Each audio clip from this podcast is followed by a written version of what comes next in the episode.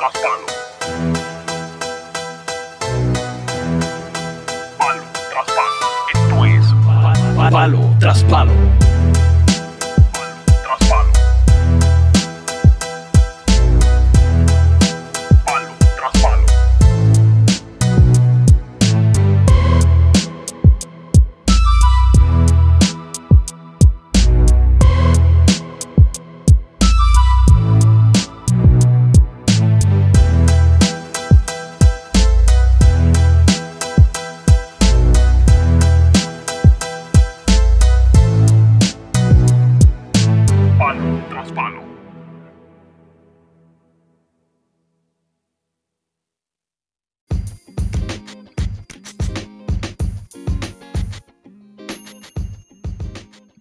Fin de semana interesante para el boxeo, con varias carteleras desarrollándose este sábado y por televisión nacional en diferentes lugares. Tenemos cuatro carteleras, dos de ellas que van a estar en acción boricuas, incluyendo el plato fuerte y el que venimos a hablar, la cartelera de José Cepeda frente a Josué Vargas. Por Top Rank ESPN, la otra cartelera eh, importante es la de Jamal James frente a Razdab Butaev por la cadena de Showtime. Esa, esa, esa pelea es por el título eh, regular de la WBA en las 147 libras, ya que eh, queda- acor- acordó el organismo de la WBA acordó en hacer un torneo entre Jamal James contra Butaev y Jordanis Jugas frente a Imantas Stanionis, el lituano, para sacar así un campeón eh, solamente por división. Eso lo piensan hacer eventualmente en, los demás pesos. Y, y eso me parece muy bien. Eso me parece muy bien. Y esa pelea va a estar bastante interesante. Pero en la misma, la misma cartelera, de hecho, va a estar en acción Tomás Dulorme frente, para mí, el mejor contendor ahora mismo en la división welter, Jaron Boots Ennis de Filadelfia, con 27 y 0, 25 knockouts. Este hombre lo tiene todo. Y cuando digo que lo tiene todo, lo tiene todo. Pegada, velocidad, buen juego de piernas. Definitivamente, usted tiene que verlo. Cómo coloca las manos. Cómo, que, cómo a medida que va pasando la pelea, sigue, sigue soltando la- las herramientas. Eh, no es eh, precavido en cuestión de, soltar las manos. Siempre está soltando la mano y tiene, tiene muy buena puntería. Es bastante certero. Tira muy buenos ganchos, muy buenos volados. Tiene buen jab, un jab sólido. Definitivamente, Jaron Ennis es el paquete completo. En las 147 libras, un peso donde hay bastante competencia. Eh, y va a dar mucho de qué hablar. Tomás Dolor me la tiene bien, bien, bien difícil en esta pelea. Así que mañana hay que echarle el ojo a esa pelea, tanto para ver a, Tomás Dolor, a ver cómo se desenvuelve en esta pelea dura, como también ver a Jaron Ennis, que sí, que ha seguido gradualmente subiendo de nivel en oposición. Es muy joven. Jaron Ennis, lo que tiene son 23 años, ya casi va para, para 30 peleas. Empezó joven y pues las últimas 5 o 6 peleas han ido eventualmente subiendo de nivel de oposición. Ya está rankeado y veremos a ver qué campeón le, le hace frente y no, y no lo esquiva, porque de verdad que está complicadito el muchacho. Está complicadito. En esa misma cartelera va a estar en acción también Michael La Salsa Rivera, dominicano prospecto, eh, que ha ido subiendo también de nivel. Tiene 21 y 0, 14 knockouts. Va a estar enfrentando al argentino Matías Romero, con 24 victorias, una derrota. Eh, Michael Rivera obtuvo una impresionante victoria en su pasada contienda frente a John Fernández, un español bastante espigado que poseía buena pegada, y posee buena pegada de hecho, eh, con un constante ya. Me gustó mucho este pareo porque Michael Rivera es espigado también, o sea, es bastante grande para el peso, esto es las 135 libras. Y, y el pareo estaba bastante interesante, ambos ahí, casi al mismo nivel. Y definitivamente Michael Rivera sorprendió dándole un knockout, creo que fue en el octavo asalto, a John Fernández. Definitivamente hay que echarle el ojo a este dominicano que va a estar en acción mañana y va a estar enfrentando a Matías Romero, que en su última pelea pues tuvo un revés frente a Isaac el Pitbull Cruz, que no fue del agrado para el público y obviamente también para Isaac Cruz, que se conoce por ser un pegador fulminante y con un buen estilo de pelea de agrado al público y al fanático. Pero el estilo de Matías Romero se lo complicó, ya que este se mueve mucho, eh, tira mucho el jab, se esquiva y pues el estilo no, no, no fue acorde con el de Isaac Cruz y fue una pelea un poco deslucida, no para no hecha al molde para Isaac Cruz. Ahora, Michael Rivera pues tiene bastante movilidad también, le gusta boxear como también tiene la pegada. Hay que ver los estilos hacen las peleas y veremos a ver cómo se desarrolla esta. De hecho, en esta cartelera también va a estar en acción Giancarlo el Lobo Torres, que mucho se ha estado hablando sobre aquí en Puerto Rico de quién es el mejor 140 libras. Aquí nada más, del patio, ya que hay varios boxeadores que se pasean por este peso, tales como Jomar Álamo, el mismo Giancarlo El Lobo Torres, Subriel Matías, Josué Valga, eh, no quiero que se me quede otro. Eh, las 140 libras, ahí también está Luis Feliciano que está filmado con Golden Boy, que no lo vemos en acción ya bastante tiempito.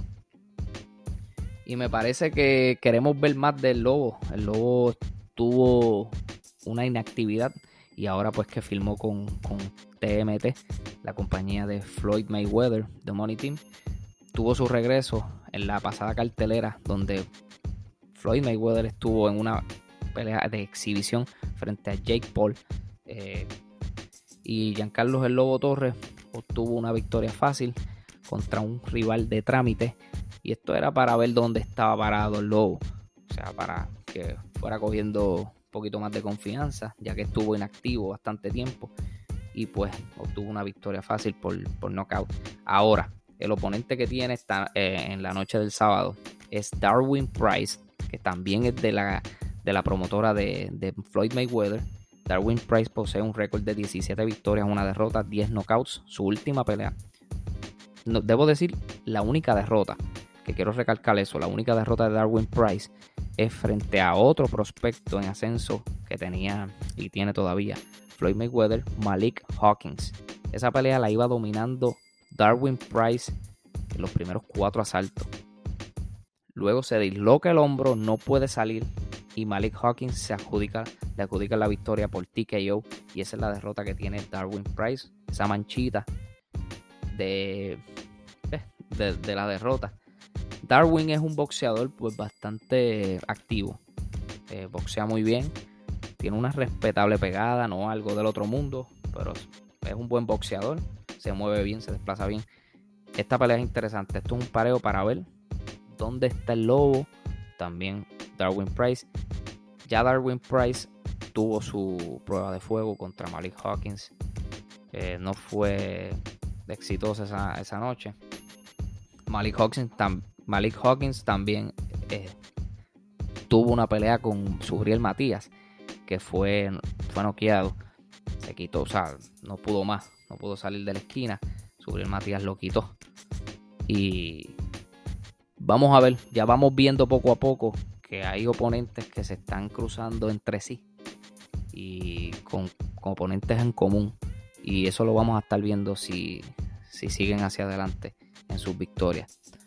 Una buena, una buena pelea para el Lobo. Yo entiendo que no está fácil esta pelea, pero debe ser, debe ser bastante interesante. Yo creo que el Lobo Torres tiene bastantes herramientas boxísticas. Se mueve bien, combina bien abajo, tiene buena pegada, un buen jab, el estilo frontal. Y yo entiendo que, que si aplica aplica lo, que, lo que siempre hemos visto de él. Puede salir por la puerta ancha, a menos que pues Darwin Price tenga una noche espectacular.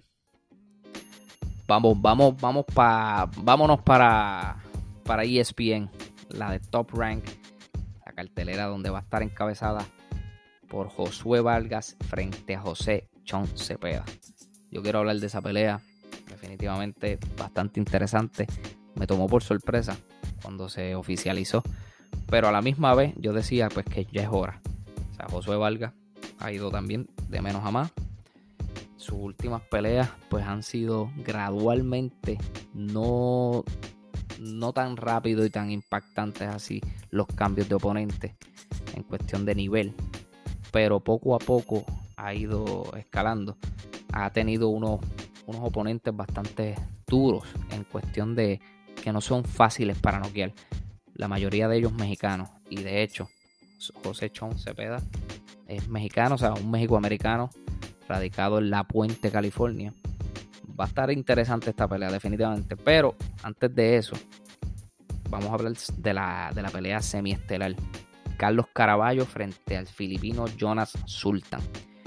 Carlos Caraballo, pues como, como todos saben, estampó su firma con Top Rank el día de hoy. Va a estar haciendo su debut bajo esa promotora, copromovido por Miguel Coto Promotions también. 14 y 0, 14 knockouts, Carlos Caraballo en su última pelea tuvo su prueba de fuego. Su oponente más duro hasta la fecha, Leonardo Báez, lució inmenso.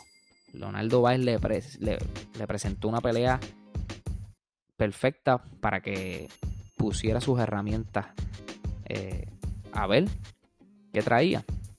Todos sabemos que, que Carlos Caraballo es un buen boxeador, tiene una pegada fulminante.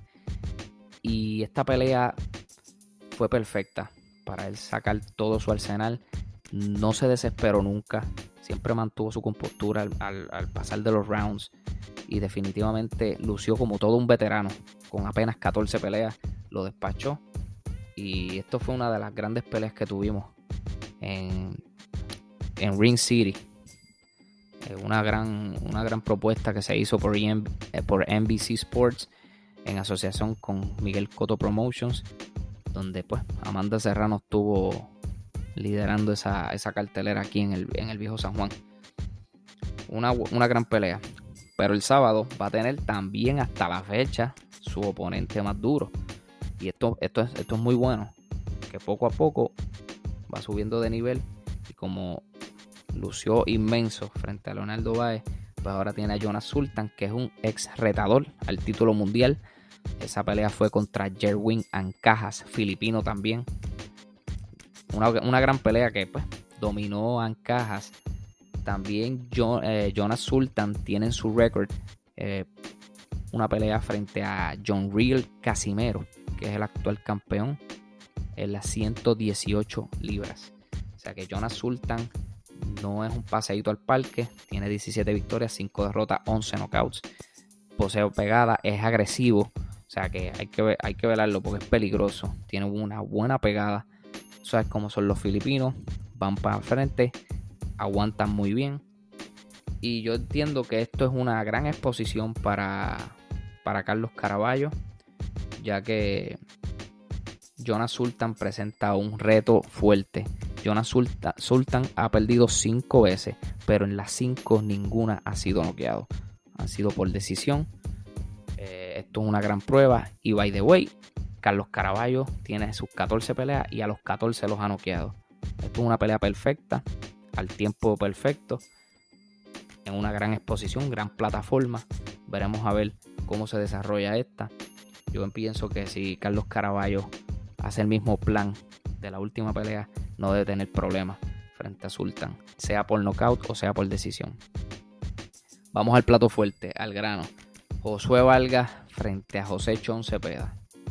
Definitivamente esto es un gran brinco de nivel para Josué Vargas enfrentar a un José Cepeda de gran calibre, de los mejores contendores en las 140 libras.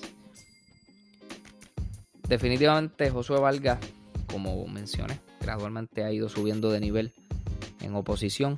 Tiene una derrota esa derrota fue por descalificación frente a Samito Santana para allá para el 2016, ya cuando para ese tiempo Josué Vargas pertenecía a la, promotora de, Floyd Mayweather, TMT, pertenecía a Floyd. Y pues esa derrota pues, Samito con sus trucos se quedó tirado al piso y, la y descalificaron a, a Vargas por supuestamente darle mucho golpe de conejo por atrás. Y pues tomaron la decisión de descalificarlo.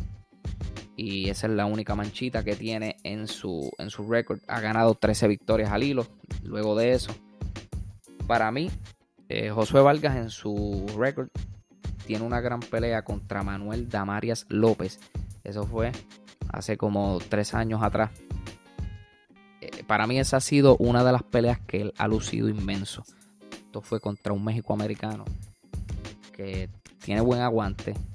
No es tan bueno, pero tampoco es tan malo.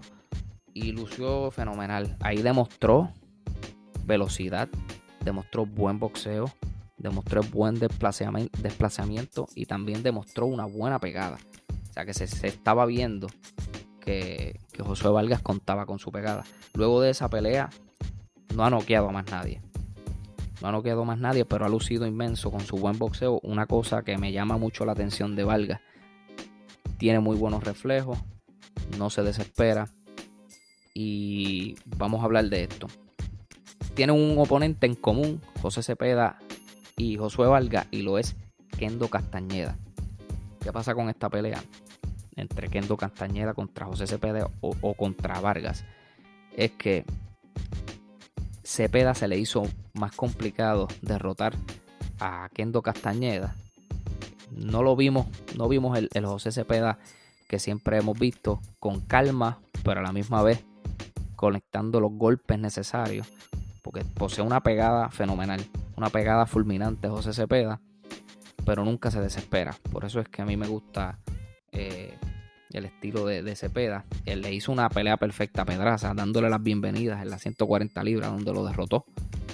Eh, y no tuvo duda de que fue el victorioso esa noche. Pero con Castañeda pues, flaqueó, flaqueó un poco y no se le hizo muy fácil derrotarlo. Ahora, Josué Vargas lo derrotó más cómodo. Más cómodo, se vio más relajado, le conectó. Casi todos los golpes eran certeros. Eh, Kendo, Castañeda sí lo conectó también a, a, Josué Vargas. Pero en la manera que se desarrolló la pelea, a Vargas se le hizo más cómodo. Ambos lo derrotaron por decisión. Pero definitivamente Josué Vargas tuvo la mejor actuación frente a este oponente, que es el único que tienen en común ambos. Luego de eso, Cepeda se apunta el knockout del año en el 2020 contra Iván la Bestia Baranchik, un bielorruso que lucía súper inmenso en, esta, en, en este peso, pero lo vi bastante vulnerable porque la 135 él iba como una bestia, eso mismo, como lo decía su apodo.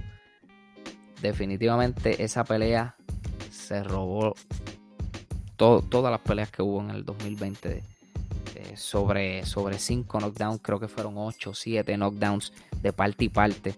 Eh, ninguno se vio lastimado. Cepeda nunca, de, de las veces que recibió los knockdowns y fue a la lona, nunca se vio lastimado. Ivan Baranchik en los últimos dos, incluso creo que fue en el primero o en el segundo knockdown, se vio bastante lastimado. Estaba mareado, se paró, pero continuó. Y de hecho, volvió y tumbó a Cepeda. Eso fue de parte y parte, dándose. Fue una guerra, definitivamente fue una guerra, hasta que Cepeda lo conectó. Y fue el knockout del año. El knockout del año. Cepeda tiene pegada, como todos saben, 34 victorias, 26 por knockouts. Es un pegador fulminante.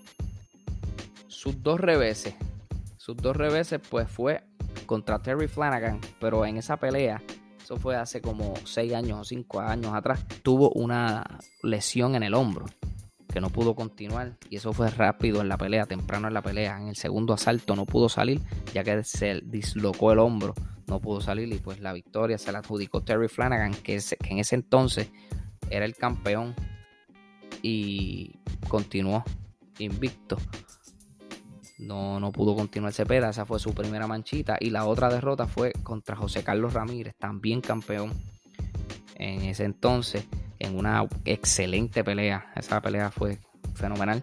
que se acabó por decisión mayoritaria. Definitivamente Cepeda siempre brinda grandes peleas.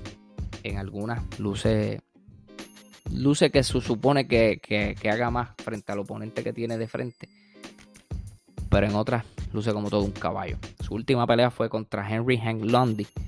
Que Lundy, su última pelea relevante fue contra Terence Crawford. Si no me equivoco, para el 2016.